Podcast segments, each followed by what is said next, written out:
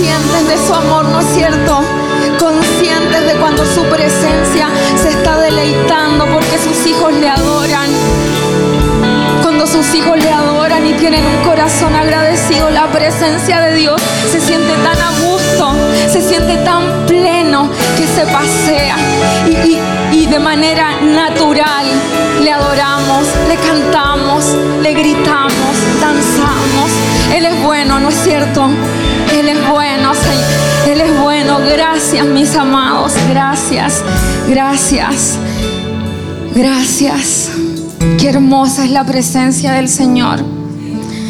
Le, decía antes de subir a Julita, le decía a Julita, quizás la gente a mí me puede ver que tengo una personalidad un poquito más extrovertida, soy bien sociable, pero eso no significa que me argumente en esa personalidad que es un poco segura. No podría. Le decía a Julita, soy dependiente de la presencia de Dios. Soy tan consciente que no tiene que ver con los dones y talentos que Dios me dio. Si no está su presencia, me da temor. Me da miedo, hermano. Me da miedo pararme acá adelante y hablarle cualquier cosa. Me da miedo. En otro tiempo, créame que me argumentaba en mi personalidad y me sentía segura con eso. Pero en la medida que he hecho consciente, porque esto tiene que ver con ser conscientes, con entender, en la medida que he hecho consciente el valor de Cristo en mi vida, no nos podemos argumentar en lo que hacemos. No podemos, porque nos quedamos cortos. Necesitamos su presencia. Necesitamos al Espíritu Santo en nuestra vida. Debemos ser dependientes de Él. Porque cuando Él está, mi hermano, Él todo lo llena, todo lo suple, todo lo suple. Y, este día estoy acá compartiendo la palabra porque nuestro pastor está acá. en primera fila. Usted no sabe lo que eso significa para los que predicamos cuando Él está en primera fila. Usted no lo sabe. Pero Él está enfermito de su garganta. No sé si lo ha escuchado y se tiene que cuidar porque tenemos un fin de semana full.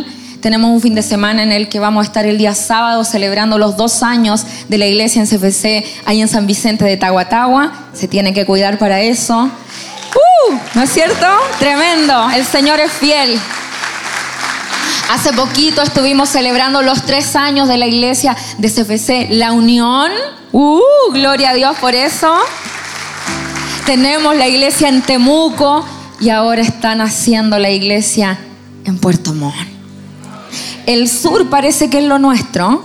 Vamos a orar por el norte también, porque el norte también necesita la familia ahí estableciéndose, ¿no es cierto? Nos estamos poniendo internacionales también, yo no le voy a contar esa parte, el pastor luego les irá contando, pero también nos estamos poniendo internacionales porque de hecho nosotros somos Centro de Formación Cristiana Internacional.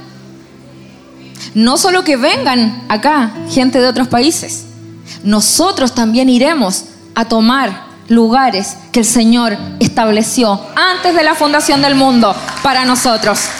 ¿Lo cree? ¿No es cierto? Y eso ya se está manifestando. Y se está manifestando con el mejor país después de Chile.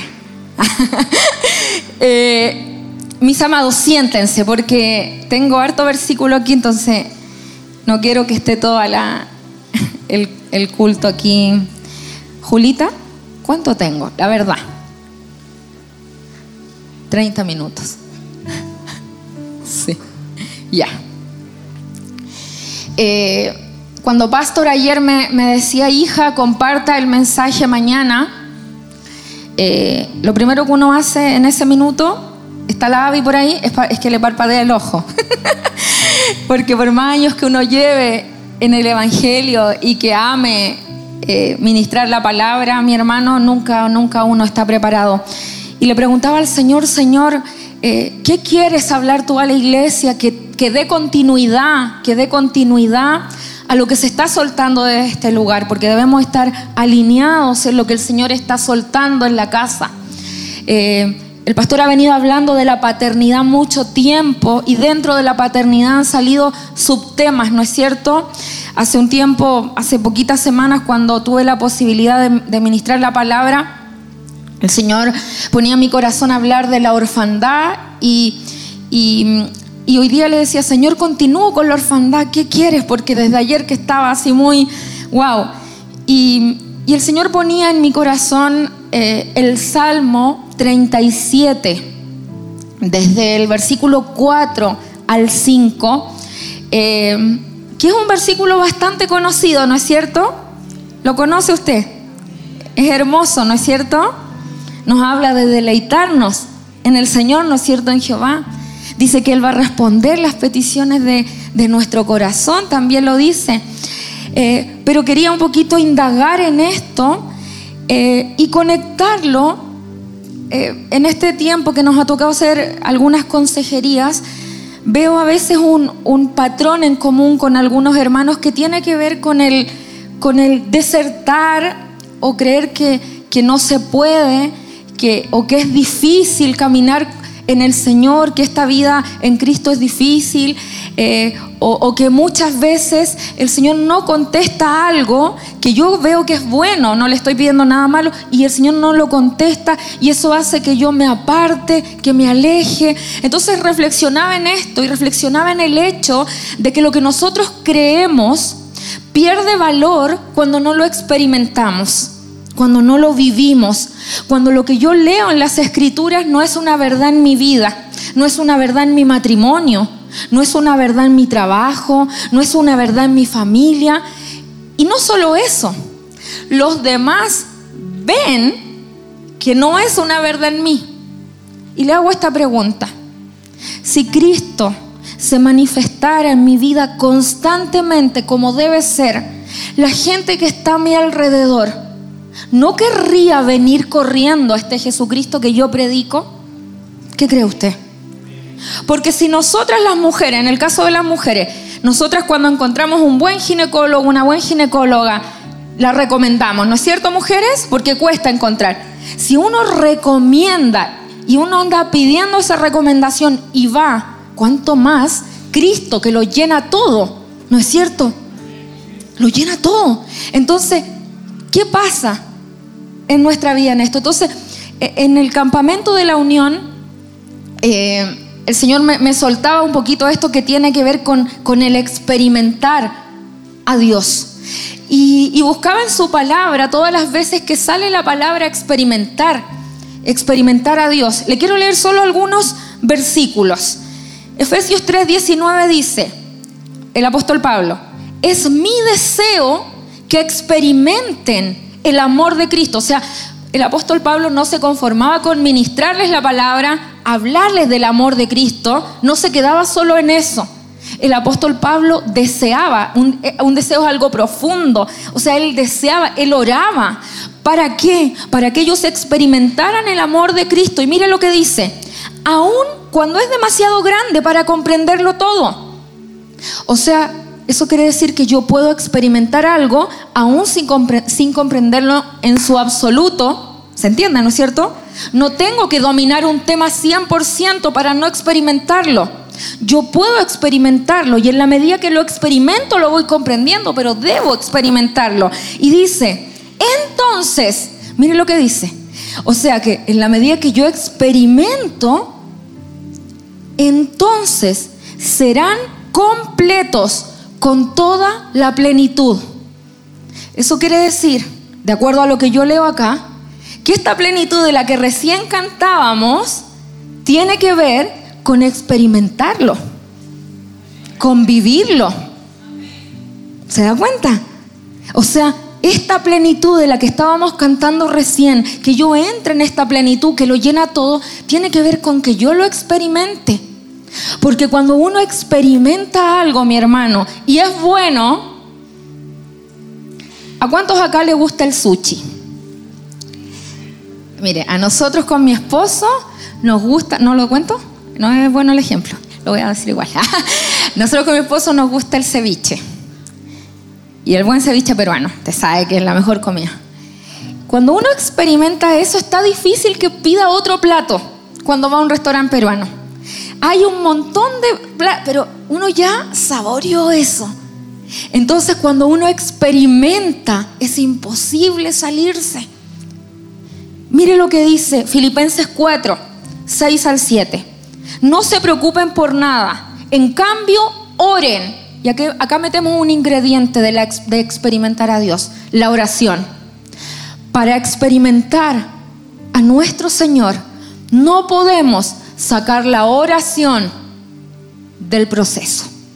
Si usted quiere experimentar al Señor, si usted quiere vivirlo, no puede ser un aguado y no orar. La oración es un ingrediente principal del experimentar a nuestro Señor. Y dice, no se preocupen por nada, en cambio, oren por todo. ¿Cómo es eso por todo? Por todo. Se quiere cortar el pelo, mire, esto es algo muy básico. A mí me pasó con mi pelo. Esto es una infidencia, no se la cuenten a nadie. Yo tengo 38 años. Y durante toda mi vida nunca me teñí mi pelo hasta hace unos años atrás que quise ser rubia. Porque todas alguna vez quisimos ser rubia, ¿no es cierto? Entonces yo me di el gusto de que es que está lindo, bonito. Y fui rubia como dos años. Y me gustaba, de hecho ahora veo fotos y se ve tan lindo. Pero hace como, de hecho, en noviembre cuando se casó Pita con Jorge fue la última vez que me hice algo en mi pelito. Y sabe qué, a los meses el Señor habla a mi corazón y me dice, no quiero que te tiñas más el pelo. Quiero que te dejes tu pelo natural. Y sabe que fue tan real como yo sentí que el Señor me hablaba eso, que usted puede decir, oye, pero que, que superficial. Aquí dice que oremos por todo.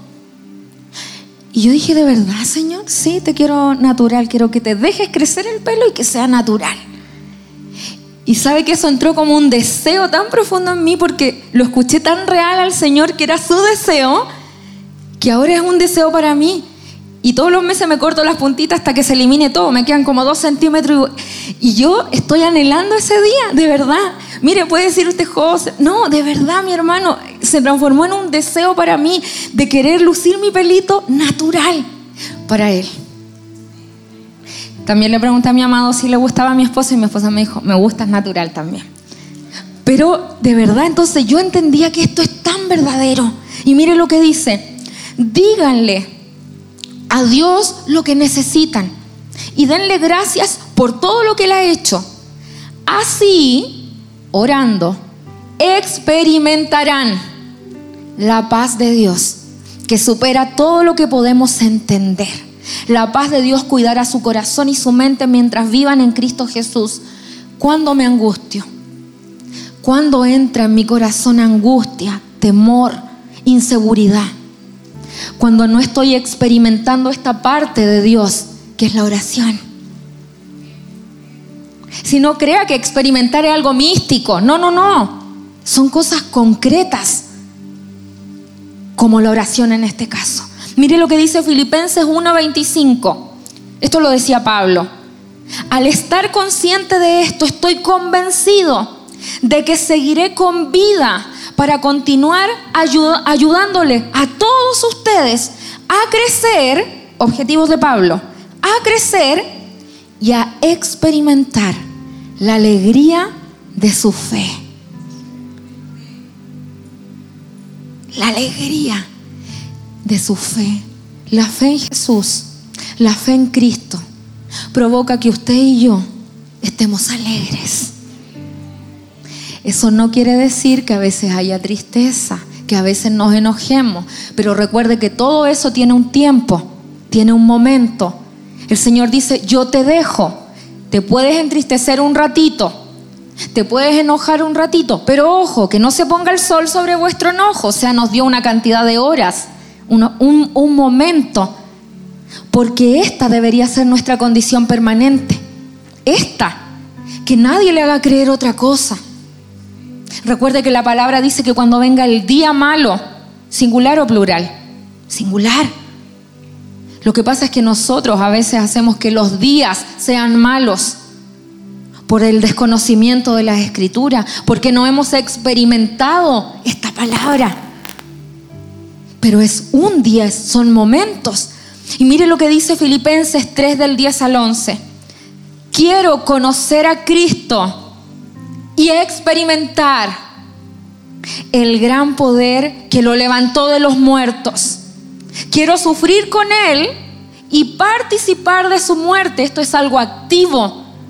Porque amar a Dios, creer en Dios, experimentar a Dios, tiene que ver con una acción. Y ahí es donde a veces nosotros erramos. Porque se lo mencionaba esta semana a una, a una niña en una consejería, le decía, ¿de qué nos sirve estar adorando una hora en un mover espiritual maravilloso? Yo amo adorar, soy extra, me encanta levantar los brazos, me encanta. Si eso no tiene una consecuencia en mi vida, si eso no da un fruto en mi vida, tiene que dar un fruto. Mi vida tiene que tomar peso. Mi, vida se tiene que ver a Cristo. No podemos ser los mismos que éramos ayer, enojarnos por lo mismo que nos enojábamos ayer, hablar mal como lo hacíamos ayer. Todos nosotros alguna vez lo hemos hecho.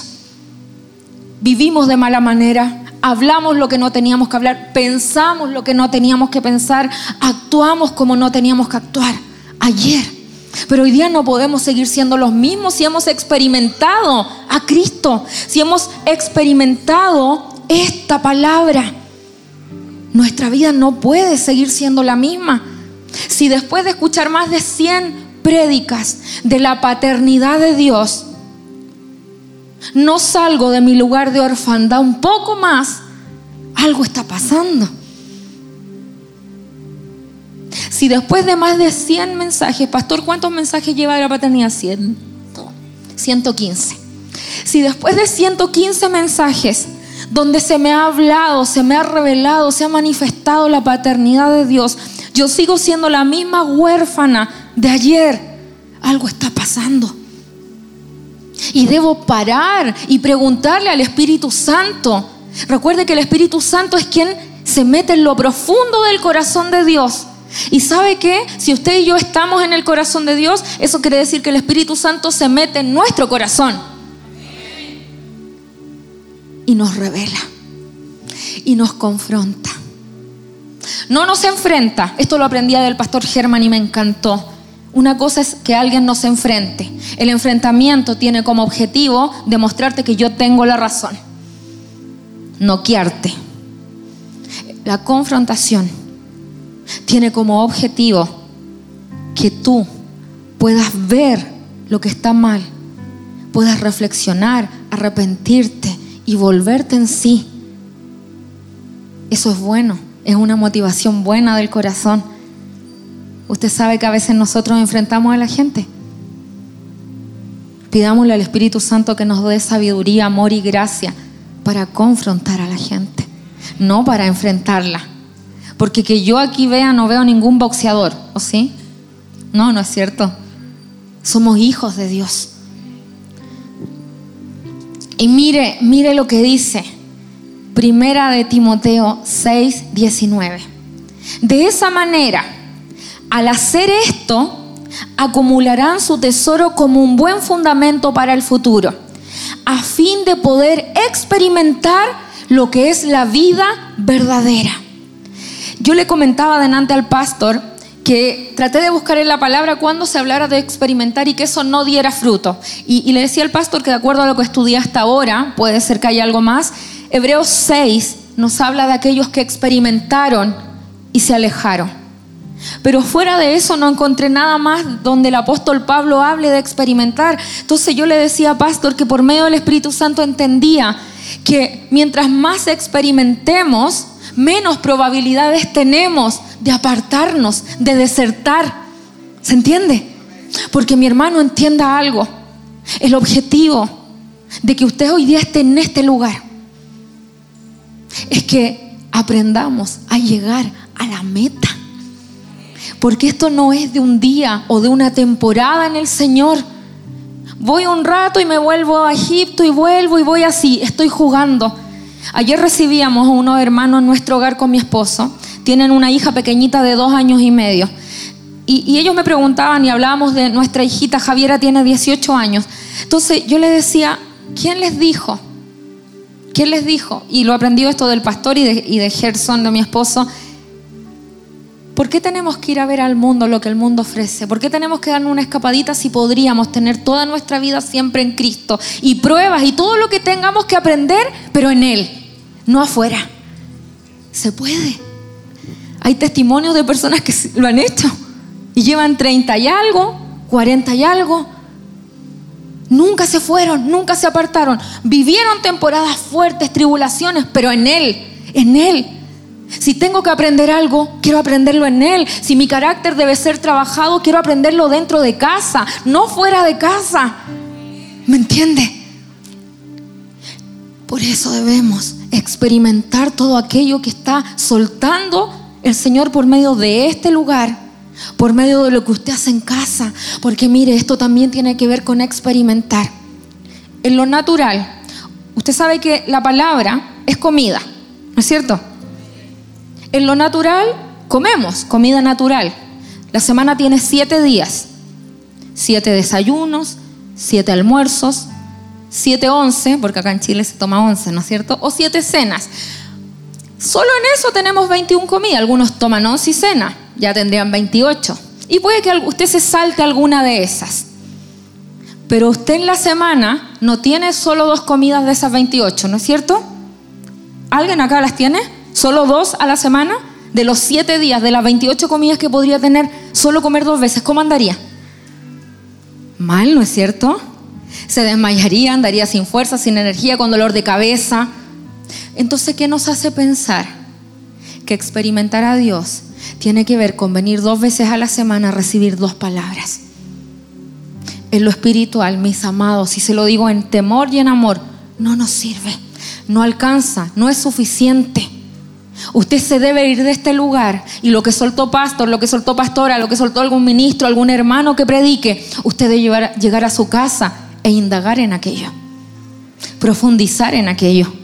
No se puede quedar solo con la comida que recibe acá, porque tarde que temprano va a estar tan débil como el león anda, como león rugiente buscando a quien devorarse, usted va a ser una presa fácil. Usted va a ser una presa fácil, yo voy a ser una presa fácil. Si yo solo me quedo con esta comida, por más buena que sea, y vaya que es buena, usted sabe que es buena la comida en esta casa, por más buena que sea, por, por el mejor restaurante que usted vaya, con dos comidas a la semana, no podría. No se puede, aunque coma caviar, no puede. Si en lo natural no se puede, y lo natural es un reflejo de lo espiritual, ¿quién le dijo que vamos a poder? Eso también es experimentar a nuestro Señor. La búsqueda diaria, el hambre por su palabra. El otro día íbamos en el ascensor y, Gerson me dice, que es lindo leer la palabra. Pero me lo dijo así como íbamos hablando de otro tema y de repente sale con ese comentario así me dice, que es lindo leer la palabra. Pero estábamos hablando de otra cosa. Y yo quedé así como, porque no me lo, yo creo que fue el Espíritu Santo así me lo dijo. Y yo después entré y no le respondí nada porque me pilló así como, no estábamos hablando de eso. Y con los días empecé a reflexionarlo. Y yo decía, Señor, dame esa hambre y ese amor con el que mi esposo lo dijo. Lo dijo con dulzura. Qué lindo. Con una voz muy tierna. Yo, le decía, Señor, dame esa hambre. ¿Y sabe qué? Me desafió. Él no lo sabe, pero me desafió. Me desafió como me lo dijo. Yo dije, yo quiero experimentar eso que Él experimenta cuando lee y escudriña tu palabra. Porque no me lo dijo para dejarme mal o que tú no lo haces, no, me compartió algo de su corazón, espontáneo. Yo dije, yo quiero experimentar eso. Yo que anotaba este, este principio, la raíz para poder experimentar una vida plena en Cristo es aprender a deleitarnos en Él. Y aquí le quiero leer este Salmo 37 del 4 al 5. ¿Cómo voy de tiempo? Es solo la introducción. Hija de mi padre soy. me quedan 10 minutos, padre. Hermano, esa era la... ¿Ve que me parezco a usted? Miren lo que dice el Salmo 37, 4, 5. Dice, deleítate a sí mismo en Jehová y Él te concederá las peticiones de tu corazón. Encomienda a Jehová tu camino y confía en Él y Él hará. Si esto yo lo leo a las buenas y primeras y dice que Él concederá las peticiones de mi corazón y lo leo pero no lo profundizo y pido algo y no se me concede, ¿qué podría tender a creer yo o hacer? Eso es mentira. Yo le pedí, no pasó ayer, yo le pedí algo al Señor y no lo respondió. Entonces esto que dice aquí no es tan cierto. Pero cuando empezamos a profundizar en lo que de verdad esto quiso decir, esconde una riqueza tan profunda le, comentaba a Pastor que, yo no tenía tanta claridad de todo esto de lo que es la poesía hebrea y todo, pero, entendía que los salmos son poesía hebrea, ¿no es cierto? Es poesía y eso que yo amo la poesía, pero yo no sabía que estaba así escrito en una forma específica que, que se llama paralelismo. Lo voy a leer porque no lo sé, lo anoté así textual como lo aprendí. ¿Y qué es el paralelismo? El paralelismo es cuando dos líneas juntas tienen, expresan lo mismo. O sea, no las podemos separar. En este caso, cuando yo leo acá, deleítate a sí mismo en Jehová y él, él te concederá las peticiones de tu corazón, yo no los puedo separar. Van a una misma idea. Porque yo solo podría decir, Él concede las peticiones del corazón. ¿No es cierto? Pero ese conceder las peticiones de mi corazón tiene directa relación, está junto, está anclado a que yo me deleite en Él. Si yo no me deleito en Él, estas peticiones no pueden ser respondidas. Y ahora vamos a entrar a qué peticiones también son. O qué es deleitarse en el Señor.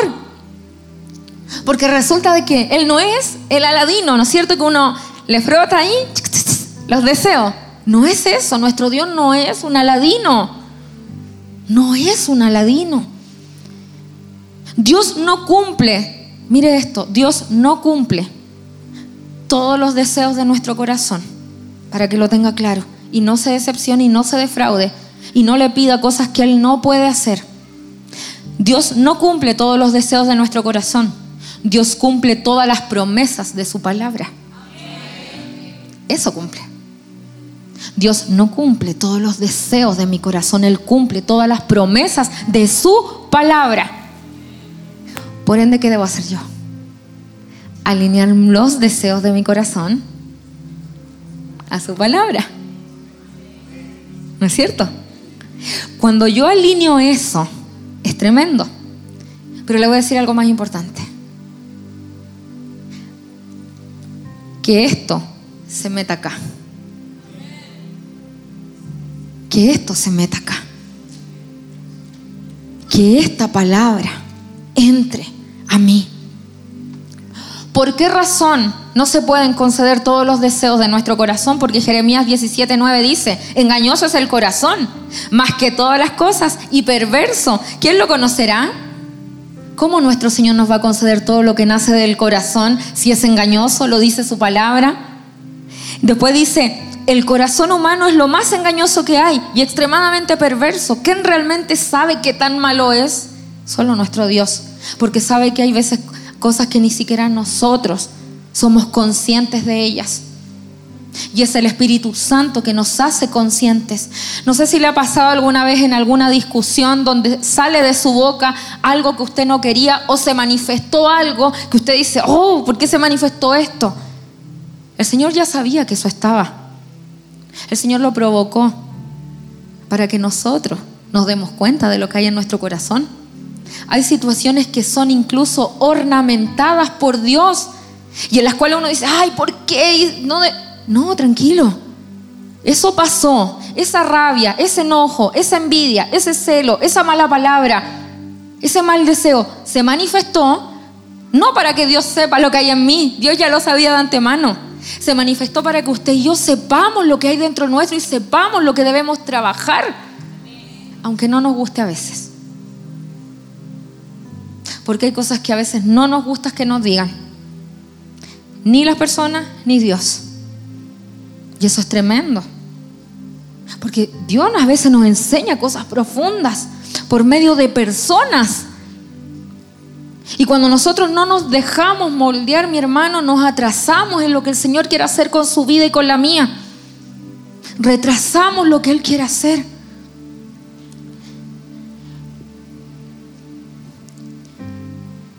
Yo buscaba en el, en el Strong la palabra deleitarse. Y, la buscaba no porque quiera, no porque me esté interesada en todas las raíces, ni siquiera tengo tan buena memoria como para memorizar todo, pero le decía al pastor que lo hago para tener más luz de, lo que el Señor quiso decir en profundidad. Y, y la palabra deleitarse en el Señor tiene varias implicancias. Solo anoté tres que me parecieron importantes de ver si es que alcanzo a verla por encima. Deleitarse tiene que ver con maleable. ¿Sabe lo que es maleable? Maleable es una persona moldeable. O sea, deleitarnos en Él tiene que ver con que me dejo moldear por Él. Cuando yo me dejo moldear por Él, lo que empieza a pasar a mi corazón es que este maestro que está moldeándome hace lo que Él quiere hacer. No decido yo, Él hace la obra.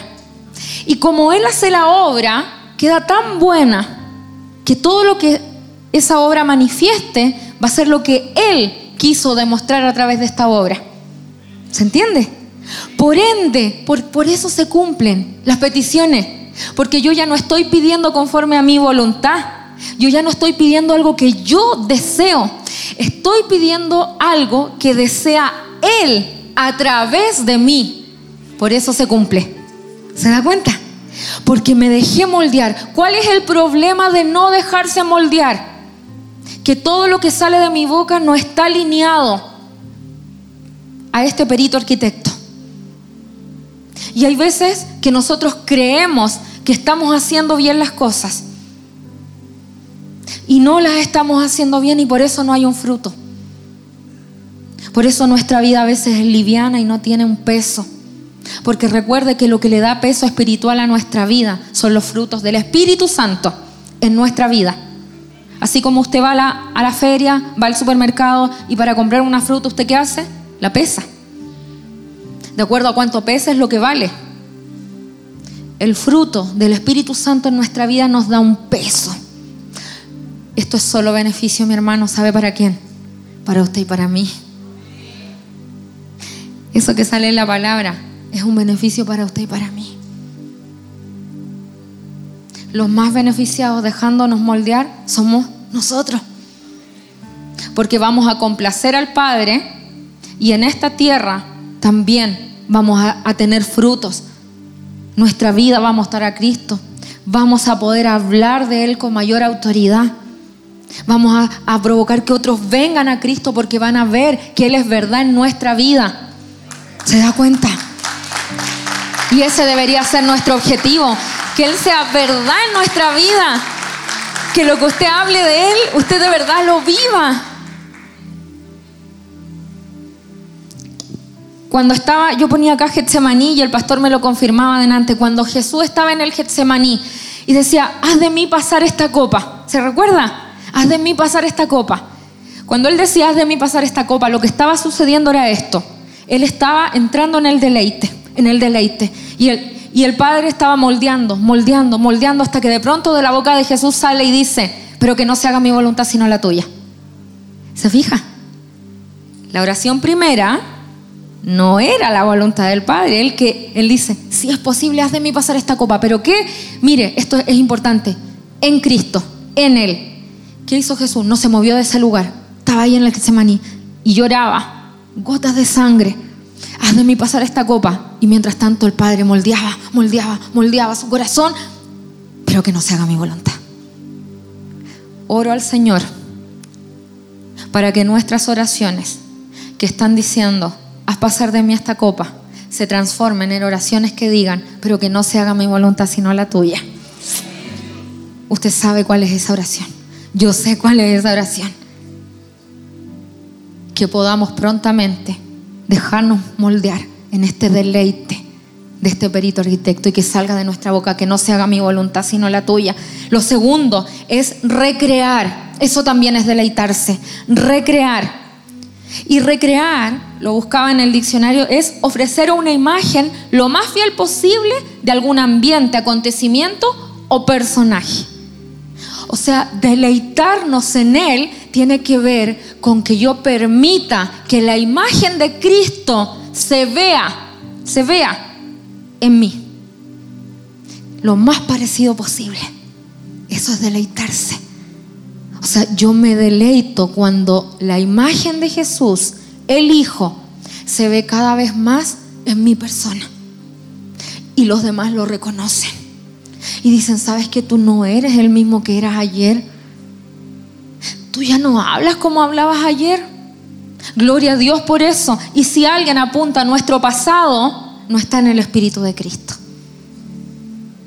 Si alguien apunta lo que dijimos ayer, lo que hicimos ayer, cómo nos comportamos ayer y no ve la persona que hoy día soy, no está en el Espíritu de Cristo y no se preocupe. Siempre habrá ese tipo de personas queriendo aportillar la obra de Dios en nuestra vida.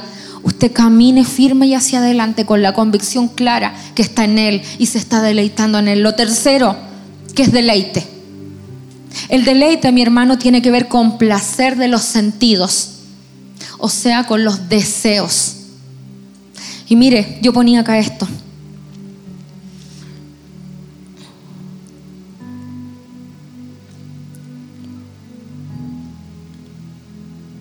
Que debemos cambiar, primero, redimir nuestros deseos, cambiar nuestros deseos, abominar lo que Dios abomina. Esto es importante, ¿sabe por qué? Porque nosotros vamos a ser tentados en nuestros deseos. Si su deseo es la plata, va a ser tentado en esa área, porque es su deseo. Si su deseo tiene que ver con el área sexual, la tentación va a tener que ver con eso. Por ende, no se preocupe tanto por el pecado, porque eso es la consecuencia de que yo dejé que este deseo se manifestara y se complaciera, se complaciera. ¿Dónde debe estar puesto mis ojos? ¿Dónde yo debo enfocarme? En mis deseos antes del pecado, el pecado es consecuencia. Y si yo me enfoco en el pecado solamente y no en la raíz, voy a volver a caer en lo mismo. Hasta que yo le dé al, clavo, como se dice en Chile, cuál es el deseo que está detrás de ese pecado. Un pastor dice, esto no es, no es mi frase, así que no me la voy a adjudicar, dice que es mejor confesar tentaciones que pecados. Y yo lo creo también. Se va a poner rojo 10 minutos. ¿Se ha puesto rojo alguna vez confesando algo?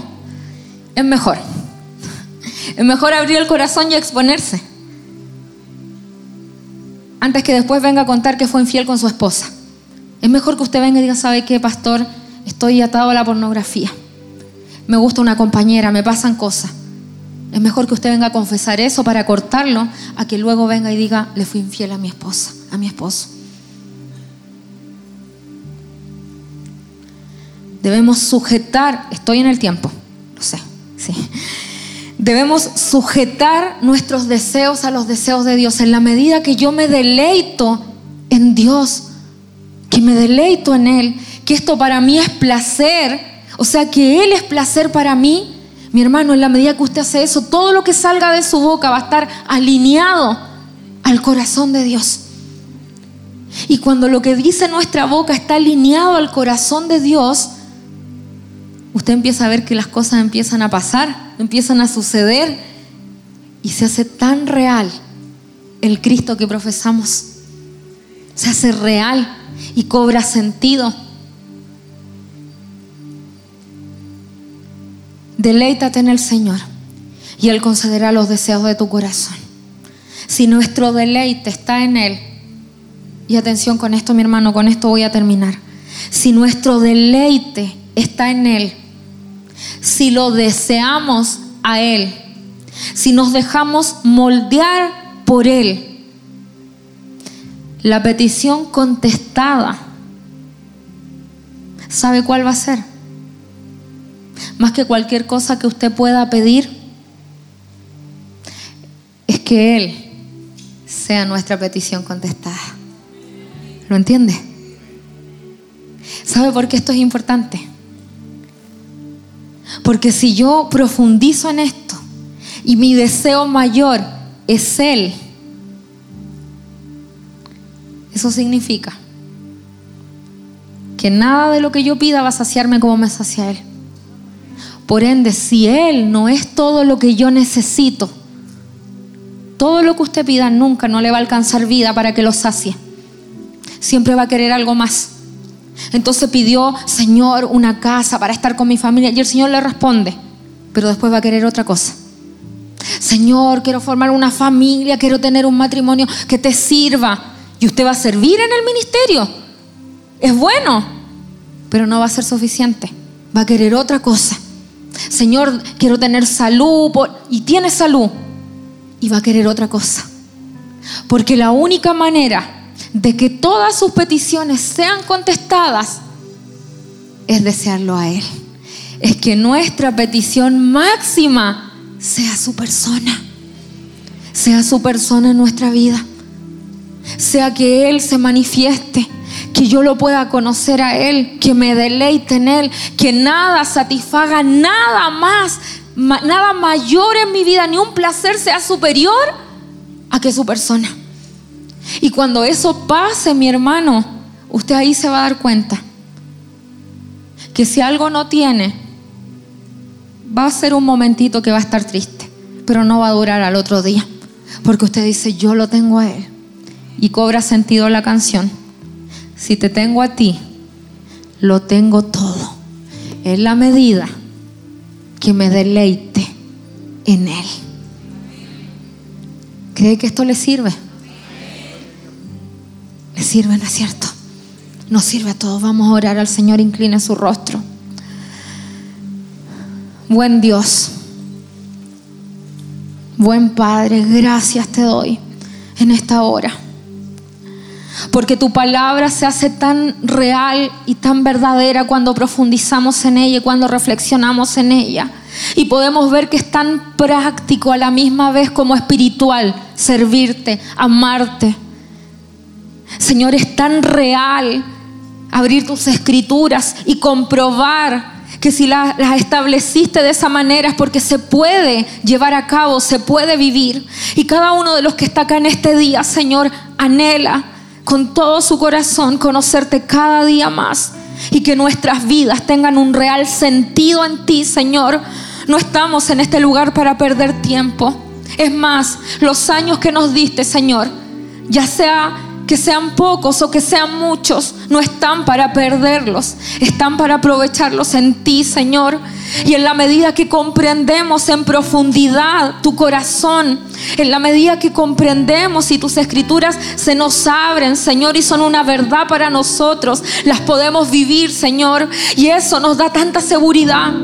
Señor, eso nos da tanta seguridad que tu palabra es real y es verdadera y se puede cumplir con la ayuda del Espíritu Santo. Aquí está tu iglesia, Señor, que anhela, que desea ser moldeada. Tú conoces, Señor, nuestra vida. Tú conoces este carácter que se está formando en nosotros, Señor.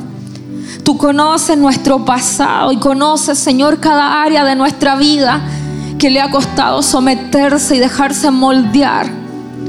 Señor, pero entendemos por medio de tu palabra que nos hace bien dejarnos moldear, que es todo lo que necesitamos, Señor.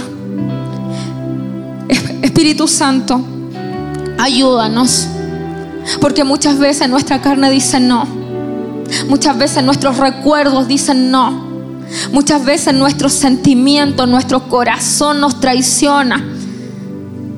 Muchas veces este corazón engañoso nos miente y le creemos, pero entendemos que si nos deleitamos en Él, si abrazamos su persona, si dejamos que cada área de nuestra vida sea moldeada conforme a este perito arquitecto que es el mejor artista de todos los artistas, nuestra vida será la obra maestra que Él diseñó. Y lo más hermoso es que cada uno de nosotros es una obra distinta con un valor incalculable. Señor, te, tengo gratitud en mi corazón, porque hoy día te puedo conocer un poquito más que ayer, pero también sé que mañana te conoceré más que hoy día. Y ese es mi deleite, saber que si estoy en ti, nada ni nadie, nada ni nadie, ni nada de lo que pase a mi alrededor podrá moverme, ni desertaré de esto tan bueno que es la vida en ti, Señor. Te amamos. A ti toda gloria, a ti todo honor por los siglos de los siglos. Amén. Denle un aplauso a Dios que es bueno, es fiel, es bueno, es muy bueno. Gracias Señor. Gracias.